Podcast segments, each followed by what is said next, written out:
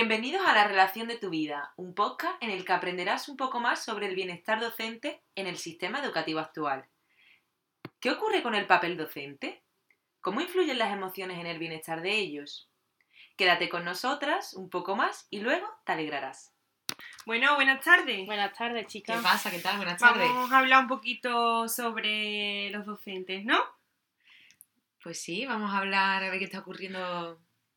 Es que eh, no sé si os habéis dado cuenta, pero últimamente el deterioro emocional que están sufriendo lo- los profesores, yo creo que es algo muy importante y que no se puede olvidar. Sinceramente no se está teniendo en cuenta ese deterioro emocional y cómo está llegando a afectar a los docentes e incluso el problema que se está planteando en las aulas por ese deterioro emocional, ¿eh? Y el trabajo, el gran- la gran presión que sufren en su trabajo constantemente, lo que hace que eh, lo que tú has dicho del deterioro emocional empeore mucho. Es que yo creo que ese trabajo bajo presión también se une con, con la carga de trabajos que ellos tienen, porque eh, tienen que prestar atención a los alumnos, al consejo escolar, por ejemplo, que es un organismo un poco más alto, a las familias, entonces yo creo que al tener que estar eh, viendo diversas, eh, trabajando en diversos ámbitos, por así decirlo, eso hace que mm, todavía sus emociones se, se conviertan en negativas. Y es que si le sumas a eso el cambio continuo de leyes educativas, es que al final ellos y ellas están en continuo proceso de adaptación y eso también quema muchísimo porque no se sienten a gusto al tener que estar siempre cambiando dinámicas, estrategias, metodologías. Yo creo que la situación que ha mencionado Elena eh, se, se ha visto más, se ha comprobado más en la, durante la pandemia, como eh, no tenían posibilidad de compaginar la vida laboral con la familiar, ya que eh, tenían que desarrollar su trabajo en casa, atender a los niños y a, lleva- y a la vez llevar la educación también de los niños, que ejercían como profesores de sus alumnos y de sus propios hijos. Totalmente. Sí, sí, sí. Entonces yo creo que es que el aumento de esa responsabilidad de, en los docentes, lo que ha dicho, de estar pendiente de la enseñanza online, de la familia, del alumnado, al final ha, es- ha hecho que se sumen más trabajo todavía del que ya tenían. Y por lo tanto eh, tengan mayor estrés, ansiedad. Entonces, no sé, ¿qué pensáis? Claro, yo Incluso miedo. Miedo, sí, y, y además es que, mm, fijaros, en este, en este estrés continuo de los profesores, la ansiedad y el miedo, el educador, educadora, lo que es el pedagogo y eh, la pedagoga en el colegio, eh, debe hacer un gran labor con el bienestar docente, tratarlo. em, Sí, yo también lo pienso porque en realidad al final eh, ellos son la base, por así decirlo, de la educación. Si ellos no están bien, no pueden transmitir a, su, a sus alumnos el estar bien, el tener una inteligencia emocional, competencia emocional. Entonces yo creo que, que si ellos no están bien, mm, poco podrán hacer por sus alumnos. Sí, sí, ese es un punto muy importante porque a veces los, los docentes, sin darse cuenta, eh, eh, totalmente de manera inconsciente, sin saberlo, transmiten ese malestar que, que le provoca su trabajo. Claro, es lo que ha dicho, la, la responsabilidad del docente ha incrementado totalmente porque ya no es solo su trabajo, la presión, lo que sufren, sino que ahora se han tenido que adaptar también a nuevas formas de, a nuevos métodos de aprendizaje y a nuevas metodologías que son totalmente nuevas, se han tenido que reinventar sin tener los recursos suficientes y sin tener mm, herramientas. Sí, sí, además yo creo que lo que hemos estado hablando de, de ese aumento de responsabilidades y también de lo que le pueden mm, enseñar a sus alumnos, eh, la falta de motivación que se ven en ellos es muy importante. Eh, al igual que con las emociones, una persona no puede enseñar, eh, o sea, no puede transmitir motivación si esa persona no está motivada. Entonces yo creo que eh, eso dejará huella en los alumnos que no se sentirán tan motivados como si el profesor lo estuviera.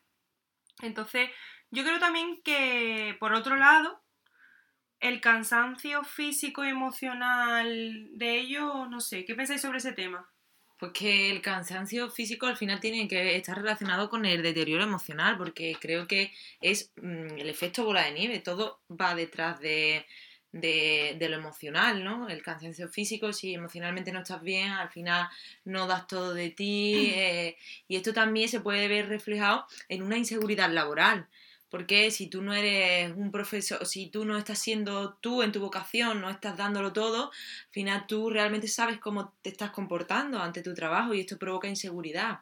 Claro, y yo pienso que también, eh, aparte de ese factor que tú has dicho que provoca la inseguridad laboral, esa desprotección e incertidumbre. Yo creo que hoy en día eh, se sigue eh, no dándole, o sea, no le seguimos dando, no le damos esa importancia que tienen los profesores.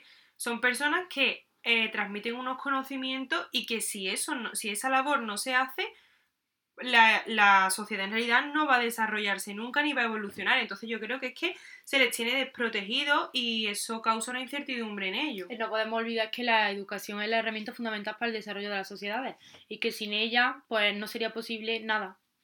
Exactamente, entonces no sé, eso lo que hemos dicho antes también, el miedo, entonces esa inseguridad laboral puede eh, relacionarse con ese miedo de perder el trabajo, de, de no saber qué hacer tampoco con con su vida e incluso yo creo que se podría vincular a los problemas para compaginar la vida laboral y la personal. ¿Qué pensáis?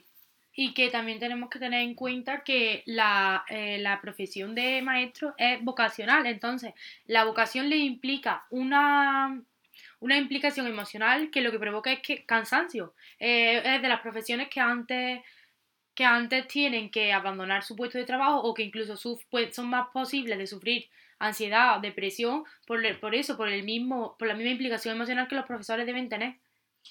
Bueno, y después de todo lo que hemos comentado, que nosotros desde aquí, ¿qué le podemos decir nosotros a los docentes? Que sabemos que es una una profesión increíble. Es que yo admiro a aquel docente, a aquella docente que tenga una vocación y que realmente esté trabajando para lo que son nuestros futuros, ¿no? Los niños futuros. Yo creo que no es un mensaje, o sea, el mensaje no se debería de dar a los docentes, sino a la sociedad en sí, porque em, son ellos los que se tienen que dar cuenta de que los profesores están mal y, y al darse cuenta intentar remediarlo y ponerle una solución. Por ejemplo, si una familia está eh, siempre buscando, por ejemplo, discusiones con ese docente, es como que achacarle mayor peso en la mochila. Debe existir una mayor colaboración entre la familia y los docentes. Y el respeto hacia el docente, que hoy día también es un tema muy candente, se debería tratar más y se debería tener más en cuenta por parte, mayoritariamente, con los que tienen conflictos, que son los familiares, ¿no? Sí, exactamente. Yo creo que al final los familiares eh, son eh, la base fundamental en una educación del niño y todo eso, ese poco respeto puede llegar a infundarse en, los estudiantes, en el alumnado.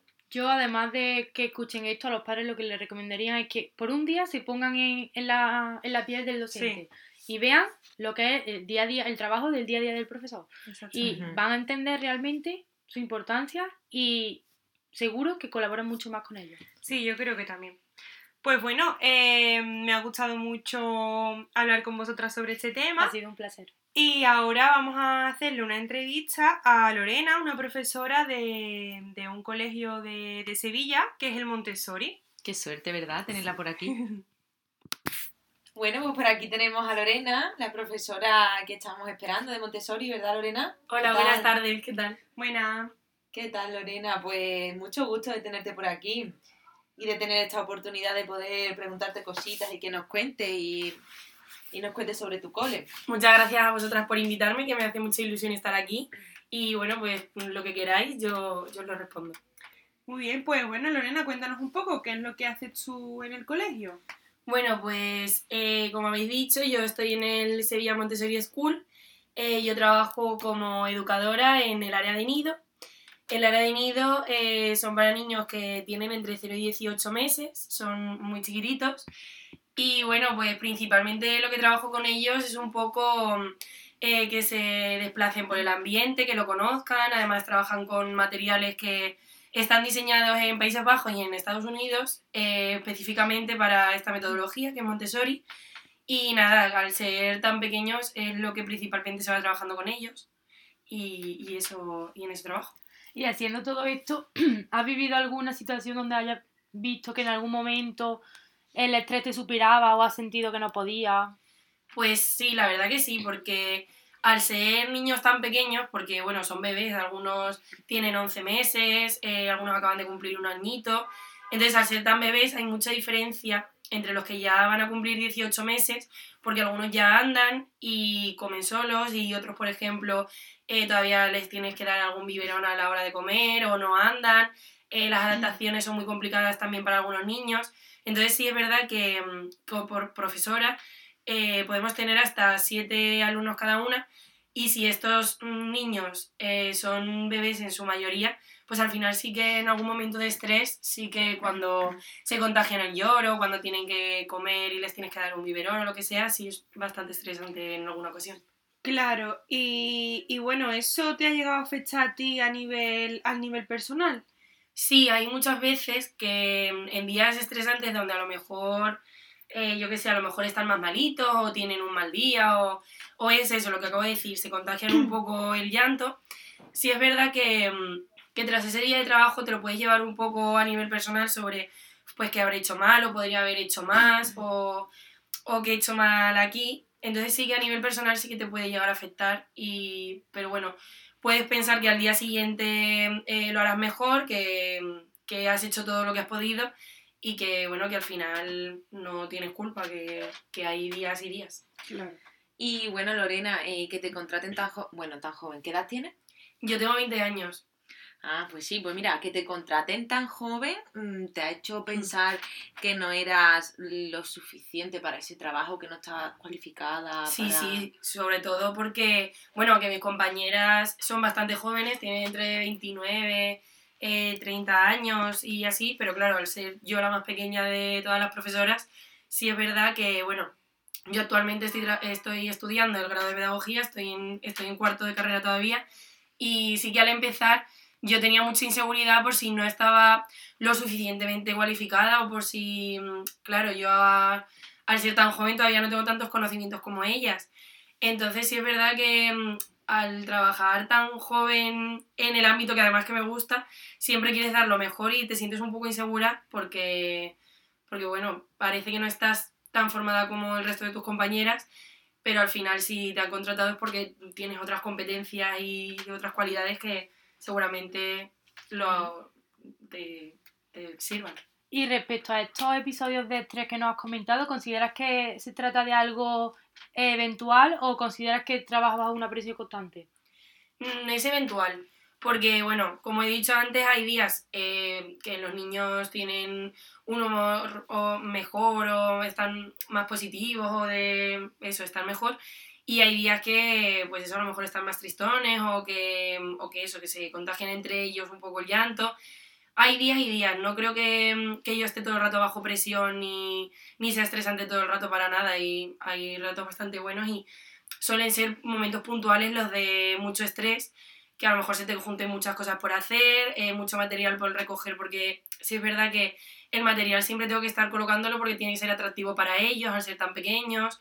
Eh, o en el cambio de pañales. Entonces, como, como el tiempo está tan marcado, son momentos muy puntuales los que, los que te estresan. Claro, que al tener tanto trabajo, pues eso hace que tú llegues a, Sí, sí, claro. a tener... Vale, bueno, y tras esta situación de pandemia que hemos vivido, eh, ¿notas que tienes incluso más responsabilidades que antes? ¿O que, o que todo sigue igual? No, yo creo, por lo menos en cuanto a mi, a mi trabajo, al ser bebés, en la pandemia no, no, me ha influido directamente tener más responsabilidades. Yo creo que tengo, que actualmente tengo las mismas que, que se vivían antes de la pandemia y, y yo creo que, que, con ellos no, las responsabilidades son las mismas.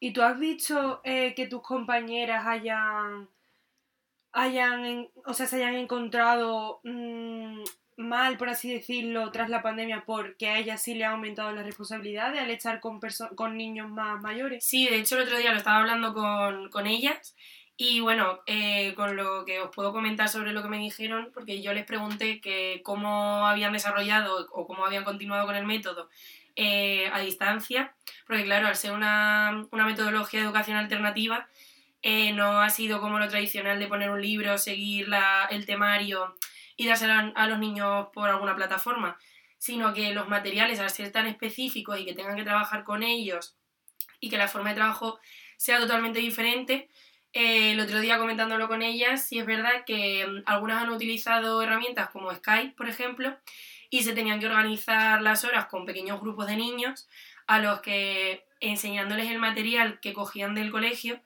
así podían ir, ir trabajando y con niños más pequeños de a lo mejor 3, 4 años, eh, enseñándoles algunos materiales, eh, de, por ejemplo, de lectoescritura que, que se había quedado por el camino. Y lo fueron haciendo con alguna plataforma, por ejemplo, Skype, por videollamada. Vale. Bueno, Lorena, ¿y crees que tras este periodo de pandemia los profesores, bueno, el docente tiene otro papel ahora en la sociedad? ¿Ha cambiado ese papel? No creo que tanto la sociedad, creo que es la forma en la que la sociedad ve ahora al, al docente. Creo que se le está considerando más el trabajo y a lo mejor se está valorando un poco más el trabajo del docente a comparación de antes. Creo que, mm, que al docente siempre se le mm, exige mucho y que nunca se había tenido tan en cuenta el verdadero trabajo que, que estaban haciendo fuera del aula, porque mucha gente cree que el trabajo del docente es solamente dentro del aula y no, hay mucho trabajo por detrás eh, que no se ve y que tampoco es valorado. Entonces, eh, creo que ahora mismo la sociedad le da un valor mucho más importante al docente que antes. Bueno, Lorena, nos has contado que en tu centro se lleva a cabo una metodología alternativa que es el método Montessori. Eh, cuéntanos por qué recomendaría este método a otros docentes o a otros centros. Pues mira, yo el método Montessori no lo conocía, pero a medida de que fui entrando en esta metodología que me fueron enseñando en el centro, porque yo empecé aquí las prácticas, em, descubres un mundo totalmente nuevo y yo lo recomendaría un montón a los docentes porque sobre todo al niño se le enseña a ser ciudadano, se le enseña em, desde el bienestar, se le enseña desde el respeto, desde una psicología positiva.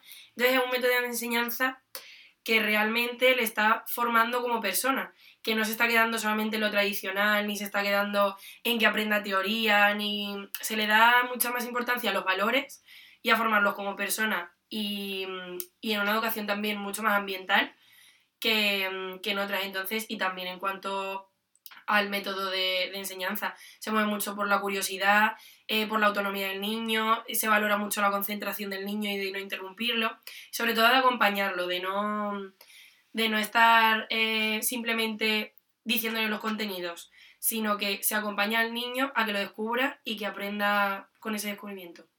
¿Crees que esto em, puede influir, este método puede influir en el trabajo de los docentes que se encuentran en ese, en ese centro?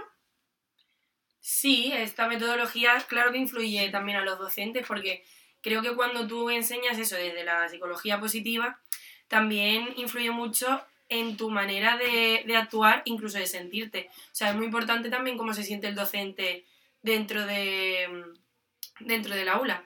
Entonces, cuando el docente está bien, eh, el niño también está bien. Es que se refleja muchísimo y dentro del aula se nota eh, cuando el docente está bien y, cómo, y además con esta metodología que sobre todo se centra en el bienestar, creo que es muy importante que, el bienestar del docente sea, sea valorado y trabajado incluso dentro del aula. Y bueno, ya que te tenemos aquí, desde aquí, Lorena, mm, ¿qué mensaje le podrías mandar a los profesores?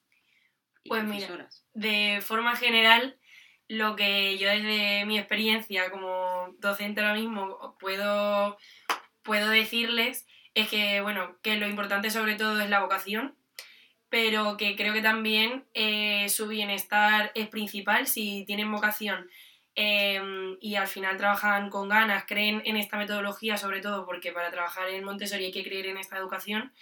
Em, es un mensaje de apoyo, de que lo trabajen, de que lo pueden conseguir y de que sobre todo su bienestar personal es importante y que no se olviden de ellos mismos, que vayan con, con esa ilusión y esas ganas y que no caigan en la frustración si a lo mejor un día em, no sale bien el trabajo o no se ve apoyado o, o cualquier mm, de estas cosas porque creo que su, porque su salud mental y su bienestar es muy importante también para que esta educación siga, siga adelante. Y ya por último, a la sociedad, ¿a la sociedad qué le diría? Pues yo creo que la sociedad debería de seguir valorando el trabajo del docente sin tener que pasar una situación tan extrema como vivir una pandemia, que creo que, mm, deberían de haber valorado antes y ahora que tienen la oportunidad de valorar este trabajo, exigir mm, lo, lo, normal, o sea, lo que, lo que se le podría exigir en cualquier ámbito a una persona que trabaja, una persona de un banco, una persona que, un funcionario de otro de que trabaje en otra cosa. Creo que los docentes siempre han estado bajo mucha presión y que, y que bueno, que al final que sigan valorando este trabajo que se hace con mucha vocación y es muy bonito. Vale, pues muy bien, muchas gracias. Estamos encantadas de que hayas estado Muchas gracias a vosotras, de verdad. Me ha encantado la A ti entrevista por venir. y Yo- está súper cómoda. Yo creo que cuando nos escuchen, bueno, cuando te escuchen, eh, mucha gente va a llegar a, a reflexionar un poquito más sobre el papel del docente y la importancia que tiene. Y sobre todo eso, comprender que no dejan de ser personas que también sienten y que tienen sus problemas y que debemos de, de entenderlo y ponernos más en su lugar. Así que bueno. Muchas Muchas, gracias. Muchas gracias a, vos- a A vosotras, chicas. Gracias. Y bueno, muchísimas gracias por haberos quedado un rato más, como hemos dicho al principio de, este podcast. Y, mm, y ahora por último os queremos lanzar dos preguntitas que nos gustaría que, mm, que dejarais, eh, o sea, que dejarais la respuesta en los comentarios eh, de nuestro canal de YouTube y le dierais me gusta al, al vídeo, al podcast en concreto. Y las dos preguntas son las siguientes. En primer lugar, si has tenido en cuenta alguna vez o te has parado a pensar cómo se sienten tus profesores eh, o los profesores de tus hijos e hijas. Y por otro lado, ¿qué piensas sobre la importancia del bienestar docente? Eh, por último, nos gustaría volver a daros las gracias por escucharnos. Ha sido un placer hablar del tema y, y que os hayáis quedado.